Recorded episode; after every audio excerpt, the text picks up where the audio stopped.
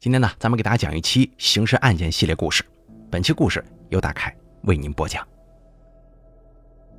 二零一三年五月十三号，贵阳一位怀孕数月的海归女硕士跟她的男朋友双双命丧黄泉。这位女硕士常明玉回国仅两年，平日里并未跟人结下冤仇，她的离奇身亡让家人和朋友都无法接受。而随着警方深入调查，才发现此案系由借精而引起的。常明玉跟胡安松是大学同学，两个人毕业之后仍旧保持着密切联系。二零一零年，硕士毕业的常明玉在美国当起了生物研究员，跟当地华人结了婚。婚后不到一年，常明玉的丈夫出轨，她无法接受，两个人很快办好了离婚手续。心情不佳的常明玉决定离开美国这个伤心地。还把自己近期的遭遇和行程都告诉了胡安松。二零一一年三月八号，常明玉乘飞机回到贵阳，刚从出口走出，就遇上了特意前来接机的胡安松，令他大为感动啊。那个时候，胡安松也刚跟老婆离婚不久，因此两个人之间特别有话题可聊。那几天，胡安松经常陪着常明玉一起喝咖啡、听音乐会、散步、看日出什么的。渐渐的，常明玉发现自己好像喜欢上了这个昔日的大学同窗，而胡安松也对常明玉有了不一样的情愫。这天傍晚，他陪着常明玉散步的时候，忍不住表达了爱意，希望她能当自己的女朋友。而在这个美好气氛的烘托之下，常明玉靠在胡安松怀中，答应了他的请求。可常明玉没想到的是，自己这是刚出狼坑，又掉进了虎窝呀。随着二人接触的程度加深，胡安松渐渐露出了自己的狐狸尾巴。原来啊，胡安松嗜赌如命，他的公司早已资不抵债。他不仅不把心思用在事业上，还一有时间就跟一帮狐朋狗友去搞赌。常明玉曾经严肃地警告过他，如果他继续赌博，自己一定会跟他分手的。看着常明玉态度坚决，胡安松承诺会戒毒，求常明玉千万不能离开自己。此后的一段时间，胡安松收敛了不少，开始用心去经营公司，公司的状况也渐渐好转了起来。可因为前期负债太多呀，想马上有很大的转变是非常困难的。常明玉看到胡安松的转变和当下面临的困境，也十分替他着急，因此啊，他找到从事房地产开发的好朋友雷志远帮他的忙。雷志远这个人呢，一直都非常喜欢常明玉。听到他的求助，决定帮胡安松一臂之力，借给他一百万，重新运转公司。看着公司逐渐步上正轨了，常明玉跟胡安松也把结婚提上了日程，两个人还特地到医院做了检查。可是检查过后，医生给常明玉泼了一盆冷水。常明玉身体有疾病，需要人工受精才能怀孕。尽管胡安松一直安慰自己，常明玉还是大感郁闷呢。决定先好好工作，再谈结婚的事儿吧。就在这个时候，常明玉收到了雷志远的推荐，重庆有一家生物技术开发公司聘他当技术部经理兼研究员。一听这个，常明玉决定去试试看。可是胡安松有点不舍，但他拗不过女朋友，就放手让他离开了贵阳。到重庆之后，常明玉跟雷志远见面的机会逐渐多了起来。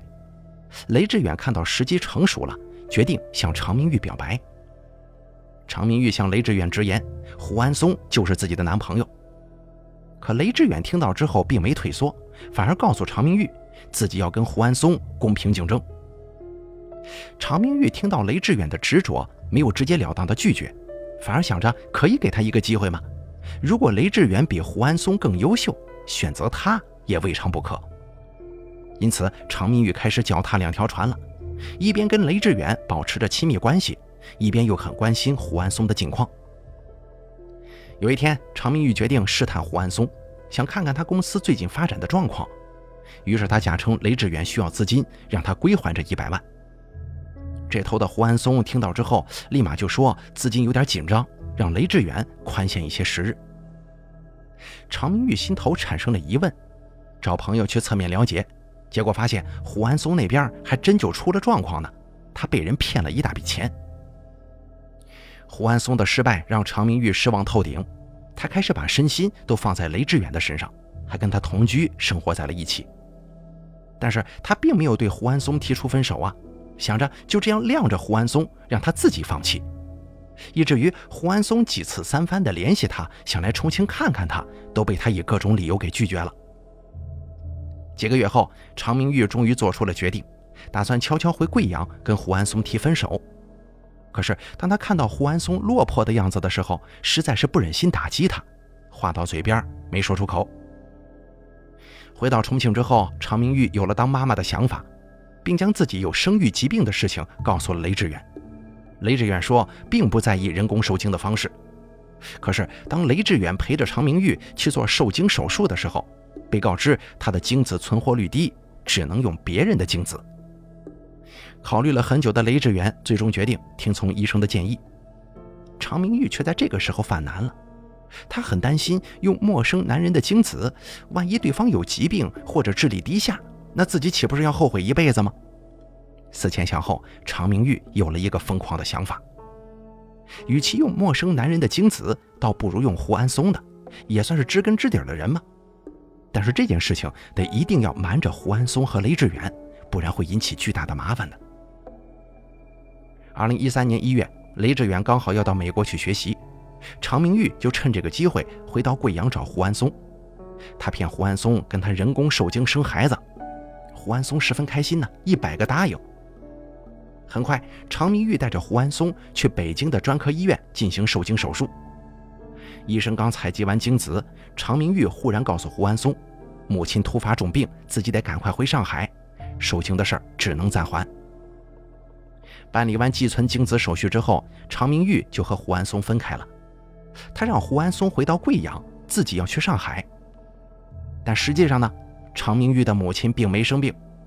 他等着胡安松离开之后，第二天联系上别家的医院，完成了人工受精手术。二十多天后，常明玉顺利受精。期间，胡安松多次关心常明玉，都被常明玉以各种理由搪塞了过去。二月十号，雷志远刚一回国，就听常明玉说自己去北京精子库做了人工受精的事儿，现在已经成功受孕了。虽然雷志远对常明玉的做法有点感到意外，但是也并没责怪他。反而很是欣喜地接受了这件事情。怀孕之后的常明玉一边享受着当妈妈的幸福，一边又一直在提心吊胆。她想尽快解决目前这个尴尬的局面，于是，在三月份的时候打电话给胡安松提出了分手。胡安松是完全想不明白呀，常明玉为什么会如此阴晴不定呢？明明一个月前还想跟自己生孩子，怎么现如今却要提分手呢？当时胡安松的公司破产了，他也没有什么脸面再去找常明玉挽回他的心，只能默默承受失恋的苦涩。但就在这个时候，雷志远打来的一通电话，才让胡安松明白，原来自己一直被常明玉骗得团团乱转呢。雷志远希望胡安松能够将此前的一百万归还，可胡安松现在已经破产了，暂时无法归还，只能求雷志远多宽限一些时日。雷志远心里很不舒服啊，说自己当初是看在常明玉的面子上才借钱给他的，现在常明玉成了自己女朋友，还怀孕了，他属于公平竞争，让胡安松不能赖账。雷志远其实并不知道胡安松是一直被蒙在鼓里的，才会说出常明玉怀孕的事儿。胡安松听完之后，气得肺都要炸了，大骂了雷志远一顿。冷静下来之后，胡安松开始回想当初跟常明玉做人工受精的事儿。他特意赶到北京医院查询，才得知自己寄存的精子早就被人取走了。他决定找常明玉问个清楚，可常明玉总是回避，不接电话，也不见面。五月十二号，常明玉因公到贵阳出差，雷志远一同陪伴。趁着这个机会，雷志远打电话让胡安松还钱。听到两个人都在贵阳，胡安松让他们明天到自己公司拿钱。其实胡安松根本就没钱还给雷志远，他只是想把雷志远和常明玉骗上门来。挂完电话之后，胡安松立马联系了当地的社会朋友，雇佣了两个杀手，密谋杀人计划。第二天夜里，常明玉跟雷志远刚到胡安松的公司，就被埋伏已久的杀手给就地解决了。常明玉跟雷志远的家人连续一个星期都联系不上他们，十分担心，只能报警。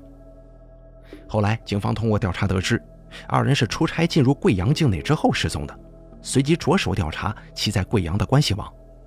很快，胡安松就被列为了重要嫌疑人。面对警方审讯，胡安松也没抵赖，供述了自己为了泄恨而雇凶杀人的犯罪事实。在警方的追捕之下，中间人和潜逃的两个杀手悉数落网。胡安松一帮人触犯法律，应该严惩，这没什么可说的。但受害者常明玉如果能够妥善处理自己的私人感情，当断则断，没有欺骗、算计胡安松，引起他的愤怒，或许结果就会不一样了。一个看似天衣无缝的借精计划，最终功亏一篑，结局悲惨。